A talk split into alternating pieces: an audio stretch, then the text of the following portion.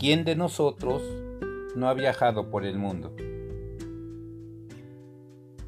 A pie, en tren, en algún navío cruzando aguas, en avión, en autobús, en automóvil, a caballo, montañas, desiertos, valles, campos cultivados, millones y millones de kilómetros recorridos por todos los seres humanos alrededor de la historia, nos hacen pensar en la naturaleza del hombre, de la mujer, como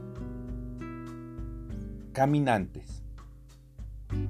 Caminar no solamente implica un ejercicio físico, sino también otorga sentido a la existencia humana.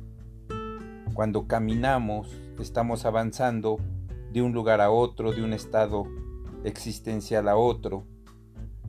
Pero cuando los caminos se ven trabados, cuando hay barreras que impiden continuar dicho camino, entonces nos preguntamos sobre el derecho humano a la movilidad. ¿Por qué algunos pueden movilizarse por el mundo sin tantos problemas y otros, por cuestiones raciales, de género, se ven obligados a caminar caminos que nunca pensaron recorrer? Y por otro lado, se ven imposibilitados a seguir los caminos que han decidido caminar.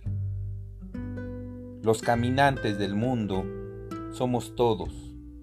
La humanidad camina desde que es humanidad. Pero hoy las barreras que dividen a los hombres y a las mujeres nos hacen pensar en un mundo cada vez menos humano.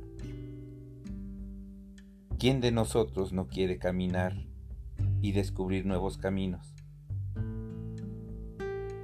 Caminemos juntos por estos podcasts en los próximos días.